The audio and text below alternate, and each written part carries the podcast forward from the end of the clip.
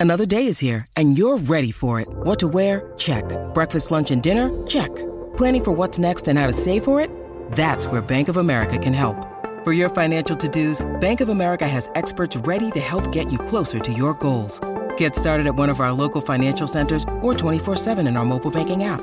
Find a location near you at bankofamerica.com slash talk to us. What would you like the power to do? Mobile banking requires downloading the app and is only available for select devices. Message and data rates may apply. Bank of America and a member FDIC.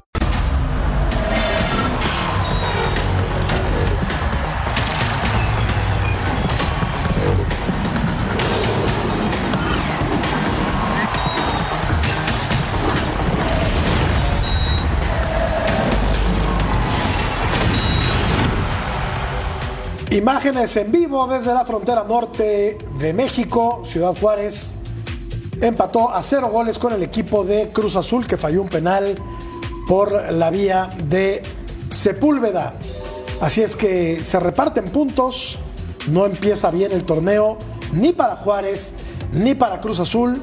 Juárez que desaprovecha su localía, tiene un punto en el torneo y la máquina que había perdido en su presentación contra el Pachuca y rescata un punto allá en Ciudad Juárez. Vamos a platicar de este partido y de los otros dos que se dieron el día de hoy en compañía de Vero González. ¿Cómo estás, Vero? ¿Cómo estás, mi Murray, mi querido Edgar Sin? Y también vamos a tener, eh, bueno, pues a Pulpito, tenemos a tener a Paquito Palencia y como siempre, un programazo como todas las noches, compañero, ¿qué te digo? Como todas las noches, Vero. No sé si ya está listo el gatillero. Juan Francisco Palencia. Buenas noches, Paco, ¿cómo estás?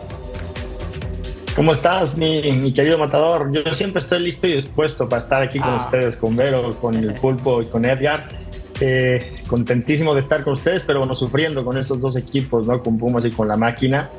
Que bueno, Cruz Azul me parece que es un partido eh, acertado, creo que bien, pero Juárez creo que se defendió perfectamente, eh, aunque falló un penal, pero me parece que Juárez hizo un partido muy acertado a la hora de defenderse y, creo que pues el, el marcador al final es justo, ¿no? Porque aunque, aunque Cruz jugó bien, no era ese equipo incisivo en tener y provocar muchas jugadas de gol. Yo creo que Chari Rodríguez y este y, Farabelli dejan, dejan eh, la verdad, con, con un sabor agridulce, ¿no? Porque son jugadores que en principio son los que deben or- orquestar, el que deben demandar el, el- el ritmo del partido y, todo, y no, no aparecen, ¿no? Entonces, eh, creo que Cruz Azul no, no, no estaba arrancando bien y a ver si no se le complica después. No me digas, Edgar Jiménez, que se encienden las alarmas en el seno de, de la directiva cementera. ¿Cómo estás? ¿Cómo Edgar? estás, George? Vero, Paco, los saludo con muchísimo gusto. Eh, sin duda, eh, conociendo el fútbol mexicano, no siempre es lo óptimo, pero por ahí de jornada 5 o 6 no se dan los resultados y ya sabemos las consecuencias. Hoy Cruz Azul tiene un punto, pero como bien apuntaba Paco, me parece que en ofensiva generaron, tuvieron peligro, opciones como la de penal de Sepúlveda, una tijera del Toro Fernández. De a poco Cruz Azul empieza a mostrar buenas cosas, pero no lo está reflejando en el marcador. Pero hay que ganar, hay que ganar o no, arquerazo. Martín Pulpo Zúñiga, ¿cómo estás? ¿Qué tal, Murrieta? Un placer. ¿Qué tal, Murrieta? Un placer como siempre. Vero, Edgar, Jiménez, por supuesto, eh, Paquito Palencia. Un placer poder estar con ustedes. Totalmente de acuerdo contigo, Murrieta. Eh, los dos estaban obligados a ganar. Este, muchas veces cuando las cosas no te salen bien en cuanto a las formas se refiere, pues por lo menos el resultado termina eh, salvándote de alguna manera. Eh, lo de Cruz Azul lo entiendo. Recién llegó el técnico. Falta coordinación, irán mejorando de a poco. Paco hizo unos apuntes muy interesantes. Lo preocupante es lo de Juárez, ¿eh? Porque tiene un técnico que lo vienen aguantando desde el torneo anterior, que no ha ganado en cualquier cantidad de partidos y que se sigue hablando de construcción de equipo. Vamos a ver cómo vienen las, las declaraciones por parte de Diego Mejía el día de hoy. Escuchábamos un muy buen dato de, de John Laguna al cerrar eh, la transmisión. Después de 30 partidos, eh, finalmente dejó su meta en cero el equipo de Juárez. Y eso pues es una buena noticia, cuando menos no perdió el equipo de la frontera. Vamos a revisar la encuesta y platicamos de lo ocurrido en la frontera. El proyecto de Iván Alonso y Martín, y Martín Anselmi en Cruz Azul funcionará, fracasará o todavía Vero es muy pronto para, pues para decir si, si el técnico sudamericano hará huesos viejos, hará funcionar a Cruz Azul y sobre todo le dará un título a la máquina porque Cruz Azul no se puede permitir seguir dando tumbos. El inicio de torneo ha sido bastante malo. Eso es lo que yo opino. Yo creo que no hay excusas cuando traes un proyecto nuevo, pero sí, también traes muy buenos refuerzos, te invertiste muy bien a refuerzos y yo creo que este tipo de errores, empezando por el partido número uno, ¿sí? En jornada uno con Piovi y luego se vienen este tipo de cosas, fallan penales, un Ángel Sepúlveda que si algo hacía él era asegurar goles, ¿no? En este equipo. Es muy pronto para decir si va a fracasar, si va- lo sabemos perfectamente, es Liga MX y cuando se trata, eh, vuelvo a mencionar, de un proyecto nuevo, creo que estos equipos, bueno, pueden a lo mejor tardar un poco en adaptarse, pero mira, también tuvieron pretemporada, también tuvieron tiempo para organizarse, para elegir su once ideal, etcétera. Yo creo que ya después de estar con el dedo apuntado encima del Cruz Azul tanto tiempo, no se puede, pero perdonar nada más. En equipos de esta envergadura, Pulpo, la paciencia suele ser muy corta. ¿Le ves futuro a este proyecto de Cruz Azul? Claro, estamos hablando de la fecha 2, quedan todavía 15 jornadas por delante, pero Cruz Azul tiene que empezar a mostrarse como un equipo grande, como un equipo de empaque. O sea, el partido hoy lo debió ganar y termina empatándolo. O sea, ¿le ves futuro a este proyecto? Sí, bueno, e- es, mencionas, y estoy de acuerdo contigo, es muy pronto como para vaticinar algo, ¿no? Uno espera que sí, por lo que representa Cruz Azul. Es importante que Cruz Azul vuelva a ser este, esa escuadra, ¿no? Que se meta en la fiesta grande y que le dé buenas cuentas a sus aficionados, que tanto ya se lo merecen. La realidad de las cosas es que, pues dentro de todo, fueron los que tuvieron las mejores acciones. Y si el cero lo mantuvo Juárez, es porque tu arquero fue la figura. Entonces, ese dato que daba John Laguna, eh, que es muy asertivo, que por fin mantienen un cero en su portería, tampoco es como que para que se vaya Diego Mejía muy tranquilo, ¿no? A final de cuentas, creo que Cruz Azul mostró cosas, pocas, pero parece ser que hoy sumó algunas importantes, ¿no? En relación al partido que dio contra Pachuca. Paco, ¿están funcionando los, los refuerzos de la máquina o también es pronto para, para determinarlo? Pronto, pero bueno, el técnico ya los conoce, ¿no? Supongo que o el, estilo de juego que tiene, que, que tiene el, el técnico, eh, eh, ellos se adaptarán lo más rápido, se deberían de haber a- adaptado lo más rápido que, que, se pueda lo que quieran Selmi, ¿no? Pero sí creo que eh, más allá de los refuerzos eh, de, de Faradelli, que, que poco, a, poco apareció, eh, el, el Charlie Rodríguez, que sigo insistiendo, no, no, no acaba de ser determinante. El único que hace eh, eh, un poco de desequilibrio es Antuna. Eh, al final creo que Cándido, Piovi tampoco son, son que nos, hayan llenado el ojo con las primeras con las primeras impresiones de la temporada, ¿no? A mí me- se me hace que el único que, que está en un nivel aceptado es Vita. Eh, creo que es un, un central con buena salida, contundente, va bien por arriba. Yo creo que eh, a Cruz le falta muchísimo trabajo, pero sí quiero que eh, lo que lo que apuntaban de, de- de Juárez, eh, Juárez eh, eh, no sé si Cruz Azul sometió a Juárez porque Cruz Azul jugaba bien o porque Juárez lo dejaba, porque empezó con un 4-4-2 y luego cambió a 4-5-1 para defenderse y de ahí no lo sacaron, ¿no? Entonces yo creo que también Juárez se plantó el partido a jugar a los contras con Hurtado eh, y con la gente que, que, salía al contragolpe, ¿no? Entonces eh, hay, que plan- hay que plantearse bien este partido, qué fue lo que preparó Diego Mejía, que a lo mejor le plantó y lo, le salió bien por cómo se defendía, y Cruz Azul pues realmente con tres aproximaciones interesantes al arco fueron lo que, lo que sacó adelante, porque el penal realmente es una mala salida que la pierde el chico Denzel. Denzel García a la salida y de ahí provoca el penal, no es porque lo hayan provocado con una jugada, ¿no? Entonces, mucho que trabajar en los dos equipos, en uno ofensivamente y, y el otro eh, que genere más oportunidades de gol. Y por otro lado, Edgar, lo decía, lo decía bien eh, el pulpo, eh, ¿cuándo vamos a llamar a cuentas a Mejía? Porque está demostrado que no, no ha hecho bien las cosas con el equipo de Juárez.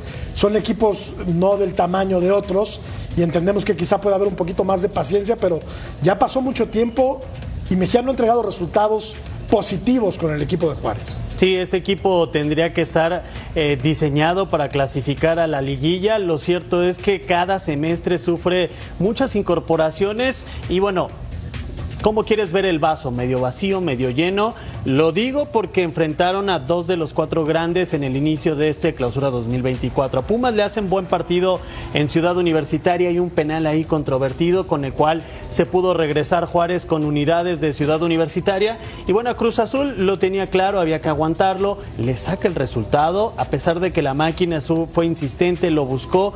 Me parece que hoy tiene un poco de paciencia, puede tener la directiva con el Mejía, que los resultados no lo acompañan, pero el inicio era complicado en este torneo. Y lo digo, Vero, porque no es que haya gastado tres pesos el equipo de Ciudad Juárez. No, Ha invertido buen dinero y no logra consolidar un proyecto. ¿Por qué? Es correcto, es un Juárez muy cambiante, pero a ver, también pongamos el ojo en lo que hizo Juárez el torneo pasado al principio. Fue al revés, inició muy bien, incluso le dio mucha eh, guerra al América y bueno, yo no sé eh, en realidad que dónde es donde no esté funcionando la situación, porque pues si no nada más eh, son tres pesos y claro que le han puesto algo y también tienen algunos jugadores veteranos con experiencia eh, de nombre y no, no sé, no sé dónde está el experimento, por qué no ha funcionado. ¿No te parece, Paco, que cambia mucho de futbolistas el equipo de Ciudad Juárez torneo tras torneo? Sí, sí, y eso te genera realmente una inconsistencia, ¿no? Eh, para que Diego pueda tener un, estilo de juego como él lo desea, me parece que debe de tener una buena base de futbolistas, ¿no?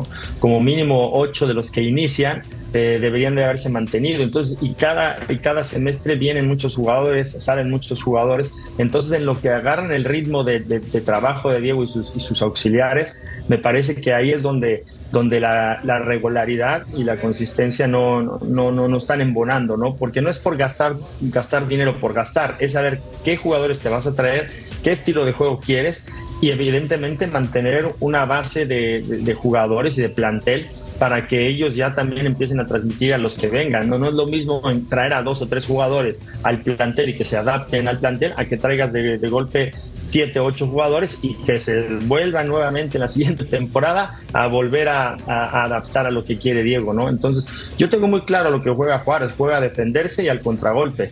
Entonces, este, si eso es lo que va a jugar en la temporada, pues entonces yo creo que eh, con un gol en contra en lo que va la temporada va acertado, ¿no? Pero también que, se comunique qué es lo, cómo, cómo, cómo va a jugar Juárez y qué es lo que pretende esta temporada y qué objetivos quiere, ¿no? Para no, para no estar dando eh, palos de ciego y que no sepamos a lo que juega. Si va a jugar a defenderse al contragolpe, pues es muy válido. Claro.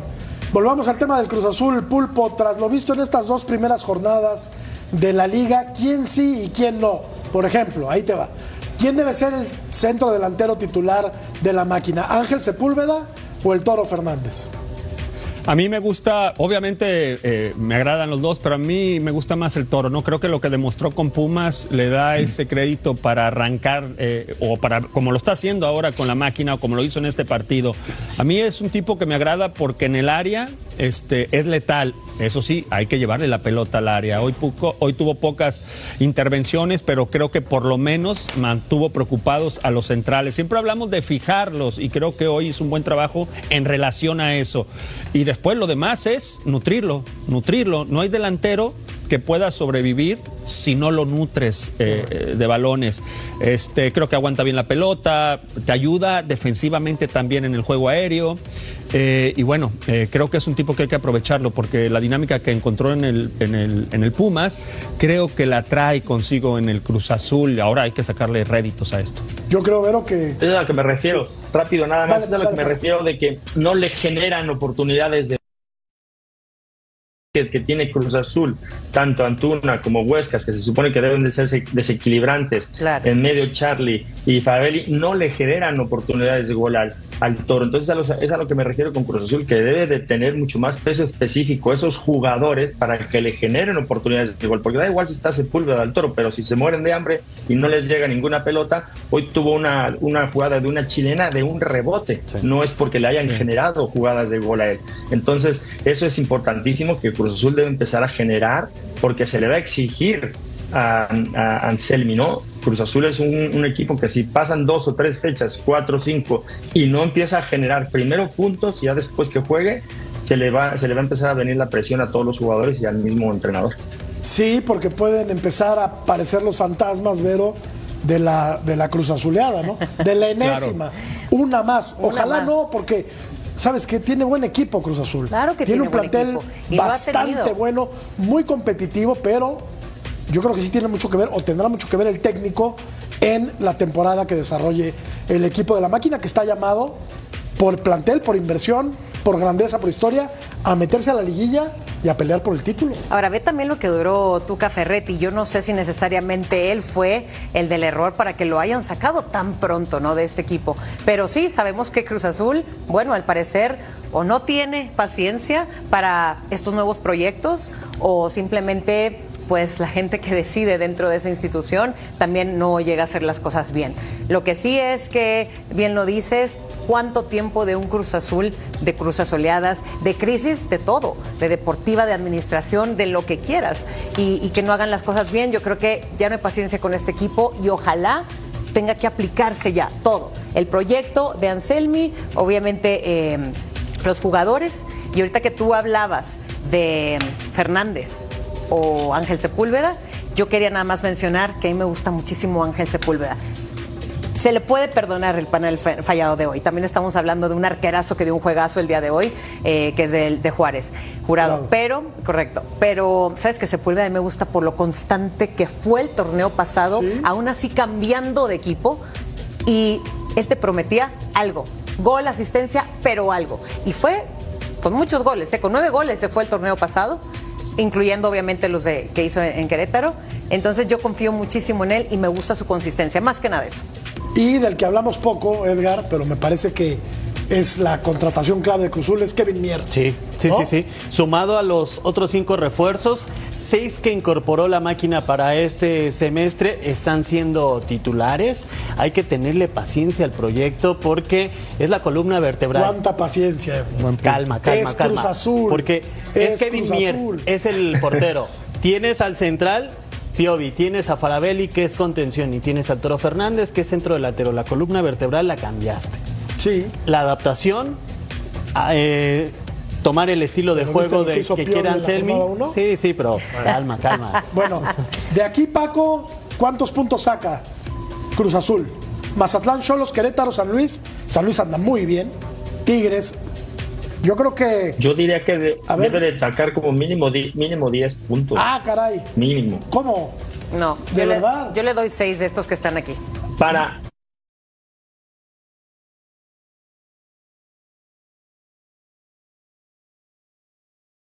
Va a en sacar, principio, Paco. en, princi- en principio a Cholos, pues Cholos tampoco no ha tenido un gran inicio. Mazatlán, eh, yo creo que de- tiene mucho mejor plantel como para met- eh, competirle a Mazatlán.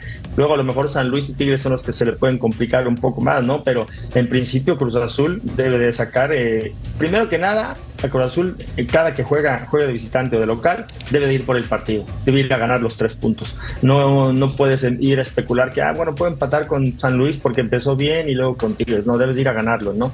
Por eso yo digo que a- la exigencia de Cruz Azul, como mínimo 10 puntos disputar. A Mazatlán le debe ganar. Sí. Le debe A ganar Querétaro. a Cholos. Y le debe ganar al Querétaro. A San Luis no creo que le gane. No, No. ni a Tigres. Ni a los Tigres. Tigres. Vamos a ver el el Vero calendario lo dice también. fuerte, Claro. ni a Tigres. Vamos a ver el calendario también del equipo de Ciudad Juárez. Aquí ya se empieza a complicar la cosa, ¿no?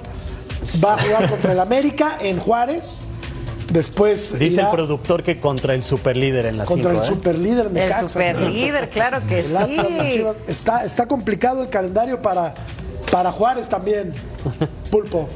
Sí, totalmente, totalmente. Ay, mencionaba Vero algo muy importante. El torneo anterior, este, hablábamos precisamente de esto, pero de alguna manera le hizo Juárez y tomó cierta ventaja. Esa ventaja que le permitió, con los malos resultados al final, todavía pretender o aspirar a ir a la, a la liguilla, por lo menos al play-in. Eh, ahora arranca de diferente manera. Y yo sí creo que cuando arranca de diferente manera, con la inercia que trae este equipo, de que tiene cualquier cantidad de partidos sin ganar y principalmente que cada vez lo veo jugar peor, este, creo que se le complica y en estos partidos que nos muestra producción, vamos a ver si sale vivo y no lo, no lo deseo porque quiero que más mexicanos estén dirigiendo el fútbol mexicano, valga la redundancia, pero vamos a ver si sale vivo de estos partidos Diego Mejía, ¿eh? Porque esto hay que destacarlo también, digo, es nuestro socio Juárez, a final de cuentas queremos que le vaya bien, pero la realidad también nos indica que el equipo ha ido a menos, ha ido a menos y fue el equipo que solamente tuvo dos semanas de descanso. Regresaron primero a trabajar, a entrenar, se fueron de pretemporada, tuvieron sus respectivos partidos y no se ve una mejoría en relación al torneo anterior. Pues eh, es, como empieza, es como termina, mi querido Pulpo. Por eso es que así es como. me parece que la paciencia ya fue bastante. Al final, Juárez la temporada pasada empezó bien y terminó mal. Bueno, hablamos de los Pumas de Paco Palencia y de Edgar Jiménez. Al volver a punto final, hablamos de los Pumas, pero hablamos también del San Luis, que es un equipo propositivo, que le gusta tener la pelota y que juega muy bien al fútbol y que le metió tres a los Pumas el día de hoy. Vamos a la pausa, volvemos.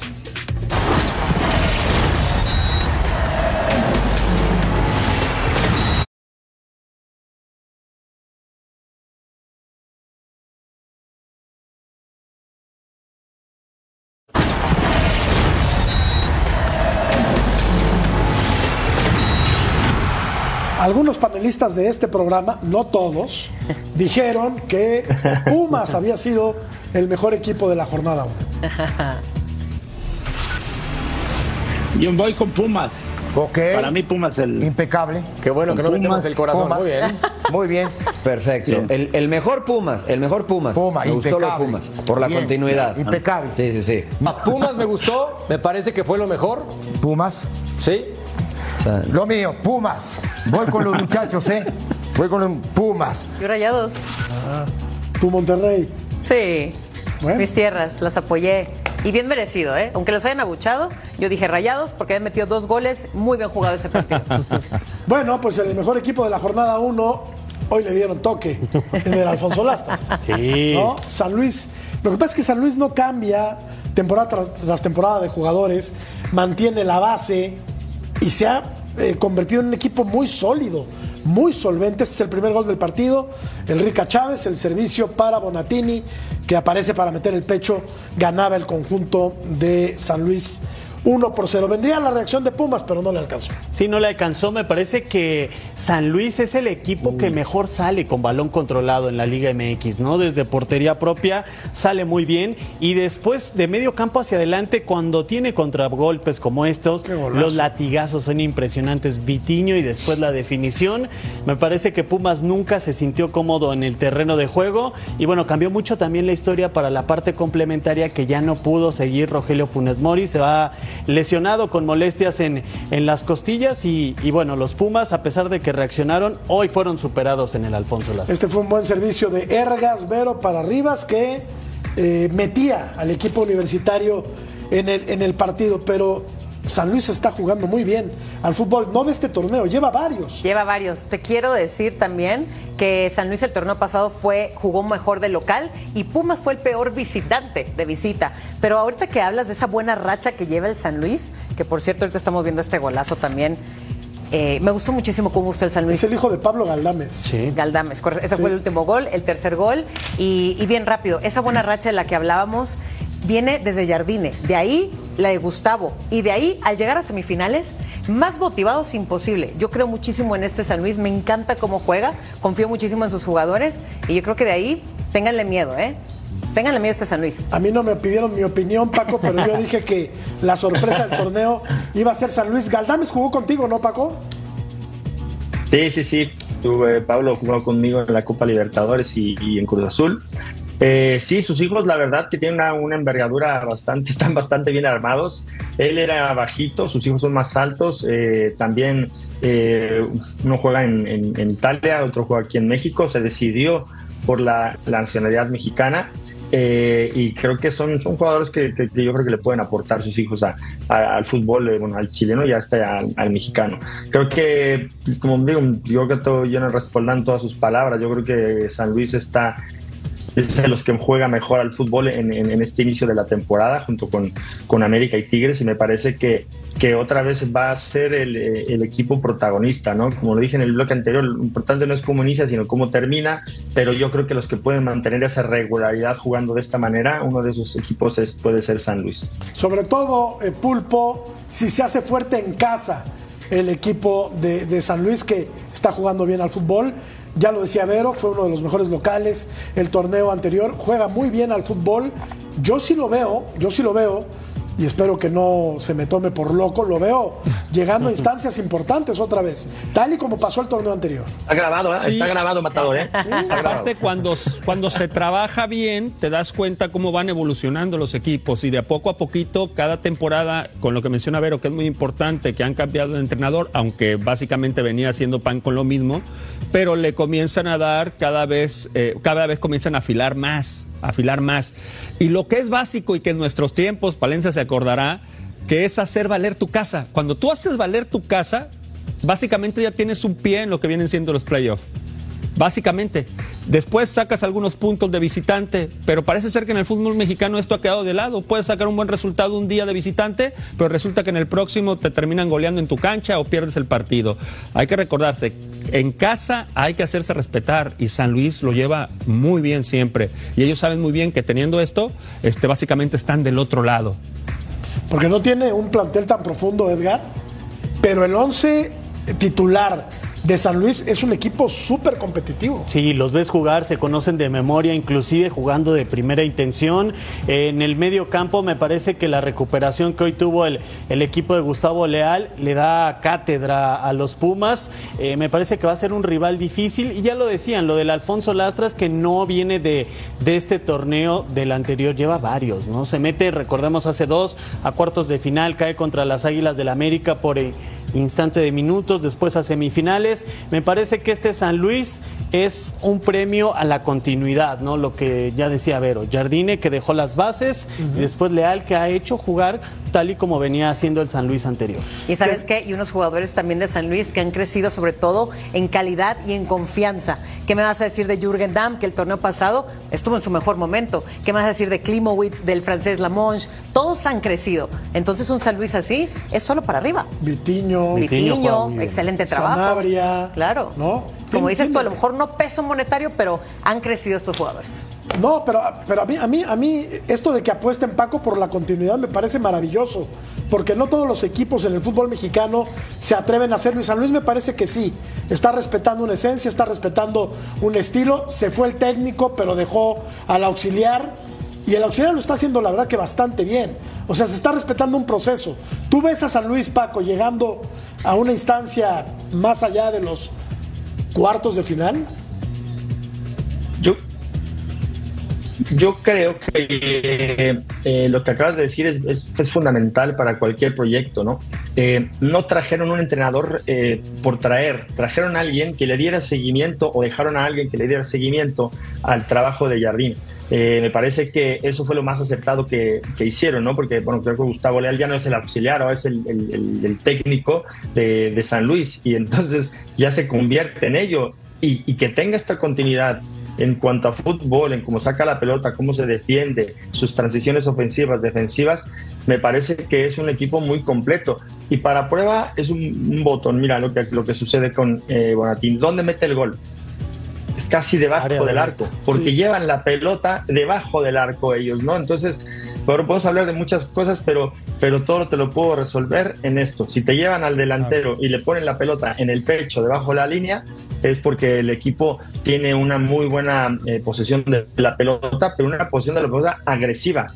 Esa es la jugada que me refiero. Entonces, mira cuántos, cuántos jugadores llegan al área. Llegan casi cuatro jugadores al área, ¿no? Entonces, eso es trabajo. Eso es trabajo de estar juntando el equipo, de desequilibrio Y- y la- y un ataque del área muy, muy bueno, porque aparte el que centra es Ricardo Chávez. No, Sí. no centró el extremo, ¿no? Entonces, No, y la- tiene la muchas capacidad variantes para definir. de- de- de- de cómo llegar. Sí, eh, en todos los Sí. goles la capacidad para definir, Paco, este, es buenísima, ¿no? Porque una cosa es llegar y llevar la pelota al área y después hacer lo que estos muchachos logran dentro de la misma, ¿eh? Y a la velocidad que lo hacen. O sea, la verdad, muy Claro. bien trabajado lo de San Luis. ¿Por qué se desfondó Pumas, Edgar? Me parece que hoy el rival fue superior.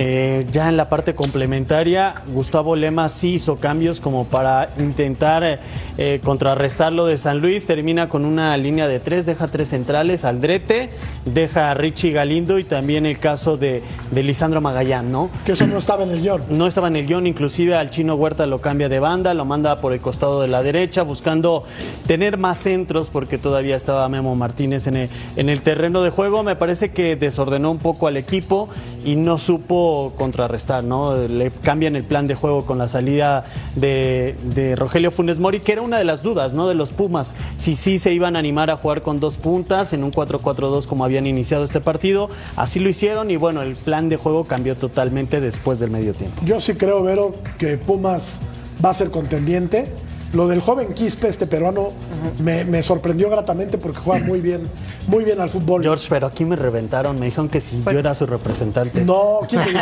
Aquí me dijeron ¿Quién? ¿Quién? eh, que, que hablo muy bonito de Sí, Pedro lo, pre- Quispe. lo presumían Pero mucho, bueno, bueno, compañero. hoy Nos los tocó- vendiste muy bien. Hoy tocó dos balones y qué tal puso Juega uno. bien. bien, bien, ahí va. Juega bien, juega bien. Puede ser que llegue a jugar con el chino abierto por un lado, Quispe por el otro, Funes Mori atrás de, de Martínez. Yo creo que jugará ¿Puede? más como enganche, ¿eh? Piero ¿Sí? Quispe, como 10. Ah.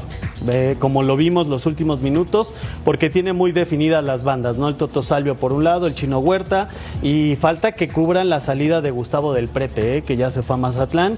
Pumas estaría buscando un futbolista del viejo continente, se habla mucho de Marquinhos, el brasileño. ¿Lo, lo van a extrañar a Del Prete? Uy, No. No lo creo. ¿Creo? Yo no creo. Creo que no. Yo no creo. Si se hubiera ido Salvio, te diría que sí. Sí, pero Aunque ha sido Prete no. muy intermitente también. Sí, muy sí. intermitente. Sí, no. Pumas va a jugar contra Pachuca en CU, después irá contra el superlíder Necaxa. También en CU. Después va a la cancha de los Tigres, luego jugará contra el Puebla y luego contra el Atlas. No está, no está sencillo el calendario para los Pumas, claro. Yo no sé si alguien en esta mesa espera que Necaxa mantenga el ritmo que ha mostrado hasta La, ahora. la voz que nos habla al oído, sí. Sí, Sí, por hay- eso. hay hacia allá iba. aquí muy Hacia allá iba el comentario. Ganó el Necaxa. Sí, sí, sí. Ganó el Necaxa y ganó bien. Dice que 6 de 6. Vamos a hablar de las Águilas al regresar que enfrenta a Querétaro este sábado y más adelante hablaremos del superlíder Necaxa. Sí, Volvemos. quiero hablar de ellos. Que le tome una foto.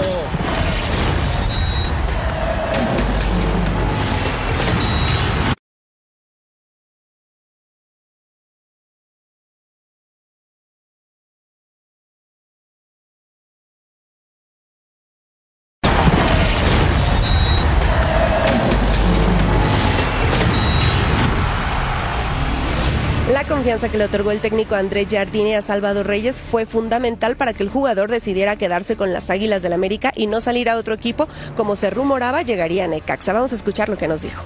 ningún entrenador te promete titularidad, o sea, ninguno. Eh, yo hablé con él, eh, me dio su idea que tiene sobre mí, me platicó que vienen muchos partidos, eh, dos torneos, vienen muchas jornadas dobles. Este, me dijo que me quería aquí y al escucharlo el entrenador te da, te da confianza. A mí, pues eso me puso en, en una perspectiva de que si él me quiere, yo me quedo. En las últimas horas ha habido muchos rumores acerca de salidas de jugadores americanistas, como el caso de Brian Rodríguez. Al respecto también habló el jugador Salvador Reyes. Sabemos de la calidad de, de los jugadores que mencionas. Seguramente tendrán muchas ofertas de, de muchos lugares y ahora sí que ya será su decisión del cuerpo técnico, directiva. La verdad no sé muy mucho mucho del tema, eh, pero lo que sí te puedo decir es de que son grandísimos jugadores, son muy importantes para el equipo y, y pues así es el fútbol, siempre van a, a querer a jugadores del América. Las Águilas del América disputarán su partido de la fecha 2 del clausura 2024 ante Querétaro en el Estadio Azteca. Pero a ellos no les preocupa tener que jugar en otro recinto diferente a este. Vamos a escuchar lo que nos dijo. Sabemos lo que es el Estadio Azteca, lo que significa la historia, o sea, es, es una locura el Estadio Azteca, la verdad. Pero a tu pregunta, para mí en cualquier cancha que nos paremos, la afición va a estar ahí con nosotros, se va a llenar cualquier estadio. Para punto final, Fabiola Bravo. Muchas gracias, eh, Fabs, completísimo el reporte. Escuchábamos a Salvador Reyes. El América le ganó, eh, ganó en la, jornada 1 al equipo de Cholos con puros suplentes, con puros suplentes. Yo creo que ya mañana Pulpo se pondrá serio, Andrés Jardine, y mandará a su cuadro titular enfrentar al conjunto del Querétaro. Claro, o le da más tranquilidad y le da más tiempo a los muchachos, a los que recién llegaron, porque hay que recordar que algunos llegaron tarde a la de, la- de las vacaciones, de que se pongan más a tono o los irá por ahí intercalando. Creo que eso te da la tranquilidad de que tener o armar dos equipos con tu plantilla, por más allá de que unos es tan fijos, pero te da la tranquilidad de darles más tiempo para tenernos en mejor. Creo que en ese sentido Jardine ha hecho un gran trabajo este, y han sabido escoger, porque también tú puedes tener todas las posibilidades de, de- de traer a los jugadores que quieras, pero a veces te encartas, a veces te encartas y tienes tantos que no sabes y eso te crea un problema. Yo creo que eh, una u otra, mi querido este, Murrieta, ¿eh? Sí. Oye, oye, Paco, se habla de la posible salida de Cáceres, de Brian Rodríguez y de Álvaro Fidalgo. Irían al fútbol de Europa, dos de ellos a Italia y uno a España. ¿Son jugadores fundamentales en el esquema del América? Sí, yo creo que sí, eh, sobre todo Cáceres, ¿no? Que, había sufrido muchísimo América en la parte de atrás otras temporadas eh, eh, que, que la verdad recibían goles o recibían goles demasiado fáciles. Eh, me parece que Cáceres ha, ha- venido a, darle mucha solidez al, a, tanto a la selección uruguaya como, a la América, ¿no? Entonces me parece que la, la, baja más sensible sería Cáceres, ¿no? Creo que Fidalgo juega bien, a mí me gusta el chico cómo juega. Eh, en algunos torneos eh, de, de liguilla había desaparecido, eh, pero creo que en general ha, ha hecho torneos bastante, bastante buenos. Pero sí creo que para mí la, baja más sensible y que, y que va a ser complicado suplirla va a ser la de Cáceres. Deben de buscar ahora un jugador que encima está joven, está fuerte, es seleccionado nacional y en América eh, creo que podría haber sido ya un referente. Esa, esa baja es la que a mí me, me- me saltan las, eh, las alarmas porque no es fácil encontrar un, un central de esta envergadura. Yo, perdón, Jorge. Sí, dale, dale. Yo creo que con Ramón Juárez estarían bien cubiertos ¿eh? en la defensa central con la salida de Cáceres. Eh, creo que podría doler más el caso de Álvaro Fidalgo, ¿no? que es un futbolista que proyecta muy bien, que ha sido más fundamental en el esquema de Jardine. Y bueno, me parece que ahí sí le dolería un poco más a estas águilas del América. Y lo de Brian, caso específico, pasó mucho tiempo lesionado, una lesión fuerte en la rodilla, eh, En ligamento con colateral. Gallardo. Exactamente. Me parece que ahí sí el América se podría dar el lujo, ¿no? De jugar con este activo que tiene, recibir dinero y, ¿por qué no?, pensar en un fichaje que venga del extranjero. Y es que con ese pla- eh, plantel vero tan profundo que tiene el América, pues creo que puede echar mano de aquí, de allá. Claro. Jardine para montar un equipo eh, competitivo, aunque Cáceres se había afianzado en la central del América junto con Lichnowsky. De hecho, de eso, de hecho así acabaron el torneo, Sí. así jugaron la liguilla. Y esa fue la pareja de centrales campeón. Es correcto. Campeona. Pero te digo algo, yo no creo que el América eh, lo sufra tanto. Los va a extrañar, les puede doler, pero no lo va a sufrir, porque ya lo decías, ¿no? Tiene un equipo que no nada más el once inicial, sino también la banca es de oro, están ya acostumbrados a lo que están jugando, a, a ganar bien, a ser campeones. Y también creo que cuando Juárez llegó a suplir a Cáceres, lo hizo excepcional, junto con Igor Lichnowsky. De hecho, a mí esa pareja me encantaba. Mauro Gerg, vamos a escucharlo, se quejó del arbitraje contra el América del torneo anterior. Aquí lo escuchamos. El árbitro no tuvo los pantalones para marcar el, foul de lo que había marcado. Está clarita la imagen. Entonces, yo hoy estoy muy enojado, porque bueno, el América no necesita de eso para, para, para ser superlíder o para ser este, para ganarle a Querétaro. A Querétaro. No, no recuerdo, Edgar, si ameritó sanción esto. Sí, sí, sí, Sí. obviamente. Sí, lo sancionaron. Como sancionaron a nuestro, a nuestro amigo Beto Valdés también. Sí, sí, también las Por redes quejarse sociales amargamente. ya, ya se monitorea Pero todo. tenía razón Beto, ¿eh? Sí, sí, Digo, era una falta flagrante en Ciudad Universitaria. Sí. Pero Le se deja- cal- calentó le- de más. Le dejan de marcar un penal a Juárez, se dice y no pasa nada, ¿no? Pero parece que se enojó mucho eh, tu, tu compadre, Paco, y que me lo multan. Sí, se, Ya, ya, ya es que luego le cuesta trabajo para enojarse a veces al, veto, al vetado. No, bueno, yo creo que bueno, tiene razón, ¿no? Lamentablemente luego no puedes expresar eh, tus, tus, emociones dentro de las redes sociales y, y, bueno, ya ves lo que le pasó a Mohamed el año pasado, que se la pagó, pasó pa, pagando multas nada más por, por, este, por ir vestido de una manera o de otra uh -huh. y entonces pues te... Eh, eh, eh, sin llorar, ¿no? Como dice Mariano Trujillo, el emperador, ¿no? Sin llorar. Pero bueno, ni modo, ya sabes que los árbitros también se equivocan. Hay veces tú crees que se equivocan eh, a propósito, a, a favor de, de, un equipo o de otro. Pero bueno, y cuando pierdes, pues evidentemente el trago es mucho más amargo, ¿no? Entonces sí, pero bueno. Eh, Beto ya lo superó, hoy, hoy sumó, o sea que estamos, estamos bien, ya, tranquilos. Oye, eh, Murrieta, solo para meter mi cuchara, sí. Murrieta, no, no te iba, rapidito te iba en relación a lo de Fidalgo. Sí, sí. Este, eh, yo creo que en, en, un equipo como el América, y máxime en esta etapa en la que se encuentra, no hay jugador indispensable. Eh, si no eres Carlos Reynoso, el ruso Brailovsky, nuestro compañero, dicho sea de paso, Antonio Carlos Santos o Cuauhtémoc Blanco, ni un jugador es indispensable. Claro. Yo creo que lo pudieran. Creo que tienen herramientas de dónde, ¿no? Bueno, y, Cristóbal Ortega, nada ¿no? más. Cristóbal bueno, Cristóbal Ortega, por supuesto. Sí, sí. Digo, bueno, resumí en cuatro futbolistas todo, Sí, sí. todo esto, ¿no? Pero son los que se me vinieron en esta. Oye, Pulpo, el América podría jugar mañana o este sábado su último partido en mucho tiempo en el Azteca. Sí, es verdad, es verdad. Este, y pues bueno, eh, pues hay que aprovecharlo. A final de cuentas, este, ellos tomaron ciertos eh, dividendos, ¿no? El torneo anterior. Ventajas, Eh, ventajas. ven- lo dijiste más claramente, lo dijiste más claramente. Tomaron cierta ventaja, bueno, ahora le tocará la otra cara al asunto. Pero en el momento que vive el América no debieran tener ningún problema, la verdad. Y creo que es un equipo hecho y derecho, ¿no? Aquí ahora eh, el tema viene más que tanto me voy a sostener en esta, en esto, porque si alguien se le exige es al América y, y- y pareciera que llegaron al tope, yo no lo creo. Yo creo que todavía tienen más para dar, ¿eh? Y lo veo más factible para un bicampeonato este, en este torneo. Ojo, yo siempre menciono que Tigres, ¿eh? Bueno, ahora veo más al América.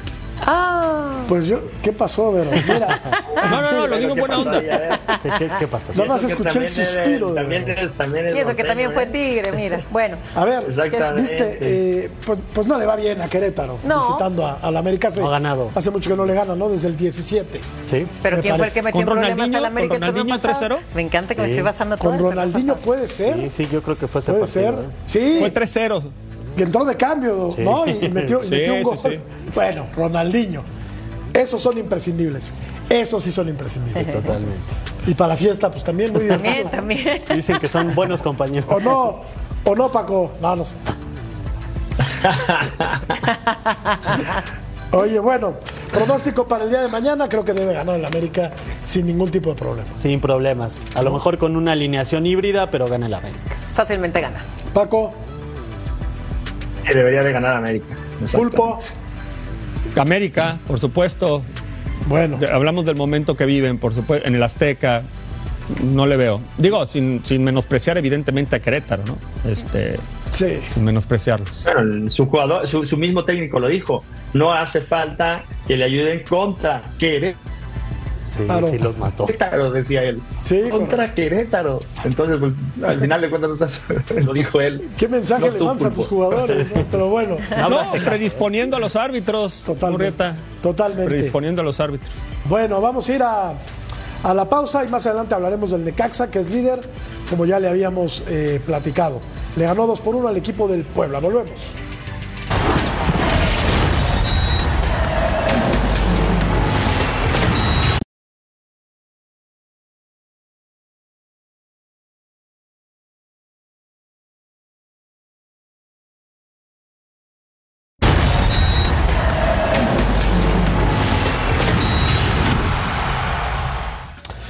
Paco Vela platicó con Jesús Martínez Jr., directivo del Club León, acerca de la llegada de Andrés Guardado al conjunto del Bajío. Tenemos por ahí una lista de 38 jugadores que junto, con Alejandro, eh, de su cuerpo técnico, hemos estado analizando a fondo. Obviamente no estaba el nombre de Andrés Guardado, entonces cuando yo le llamé a decirle la posibilidad, me dijo, Andrés, el que, el que está en España, que es la segunda mejor liga del mundo, por supuesto que, que más que bienvenido. Entonces así fue el contacto. Él me dijo que lo conoció hace algunos años, él siendo portero de Atlas, y él que se iba a, ir de Atlas, se lo encontró una vez ahí en, el club y, que le dio una muy buena sensación su mentalidad y las ganas que tenía de, triunfar y cuando, cuando le platiqué de eso se le quedó muy grabado eso y por supuesto que, que está muy contento con el fichaje de Andrés. Gracias a Paco Vela, es Jesús Martínez Jr. El Principito será presentado ya en los próximos días. Veterano de 37 años de edad, cinco copas del mundo, que llega para reforzar al equipo de El Bajío. Creo que todavía puede sumar. ¿eh? La edad a lo mejor no le ayuda mucho. Tuvo 400 minutos en la presente campaña de la liga, pero eh, Andrés Guardado todavía competía ya en España, entraba en los segundos tiempos, me parece que es un muy buen fichaje, 17 años pasó fuera de, del fútbol mexicano al principito y un ejemplo a seguir, ¿no? ¿Cuántos mexicanos han mantenido tanto en Europa? Solo un equipo en México que fue el Atlas de Guadalajara, Vero. Correcto. Y se prevé una gran despedida en el partido que va a jugar el Betis contra el Barcelona. Claro, pues sí, él era más que familia, ¿no? El único extranjero que ha jugado más partidos que nadie. El octubre pasado rompió esta racha de Denilson, el brasileño, y por supuesto que él era más que familia, le roparon muy bien desde que llega a este club. Y bueno, por eso yo me vine de verde, porque yo sí apoyo su llegada, estoy ilusionada. Y te digo algo, Aquí agregando nada más a lo que va a poder aportar, yo creo que su inteligencia, su liderazgo, velocidad no lo creo, ¿no? Tiene muy buen pie a lo mejor de, media distancia, pero él va a venir a remover toda esa media cancha en el León, señores, porque jugador que traen, jugador que tiene que jugar y por supuesto Guardado va a agarrar esa capitanía y esa titularidad. Rápido les pregunto a Martín y a Paco, ¿jugaron, alcanzaron todavía a jugar con, con Guardado? Sí, yo sí. Sí, yo, yo jugué contra él. Yo jugué contra él y fui a la selección también con él. Claro, claro. Algunas veces. Sí, sí, sí, sí, tuve oportunidad de jugar con él. Y cuando estuve en España, que fue a ver al español, ahí estuvimos hablando abajo. Es un, es un referente. Eh, en el Betis era capitán, era un líder. Y, esa capitanía y ese liderazgo que, que, tiene, que tenía allá y que se, que se, le, que se ganó a, a, base de, de, trabajo y esfuerzo, pues este, yo creo que lo va a trasladar muy similar a lo que fue Rafa Márquez cuando llegó a León, me parece. No les quise decir viejos, les quise decir adultos contemporáneos. Vamos a la pausa, volvemos. Vintage.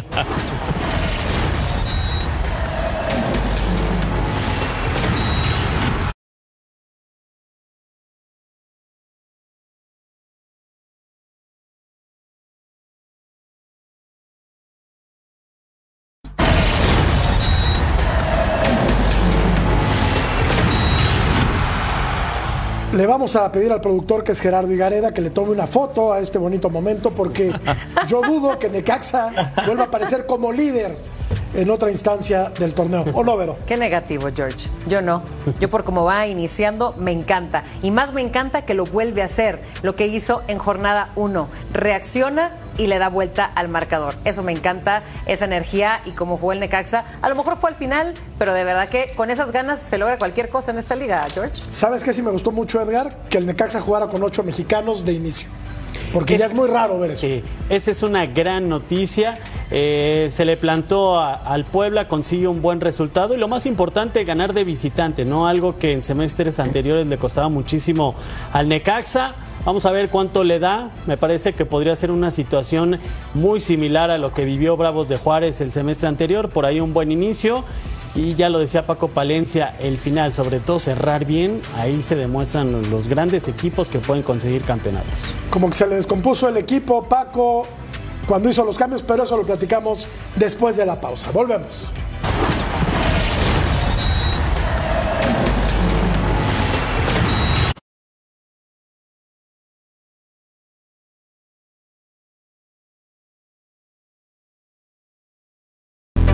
El proyecto de Iván Alonso y Martín Anselmi en Cruz Azul fracasará. Gracias Paco, Pulpo, Edgar, Vero. Quédense en todos los sports con Eric Fisher y Eddie Vilar. Hasta mañana.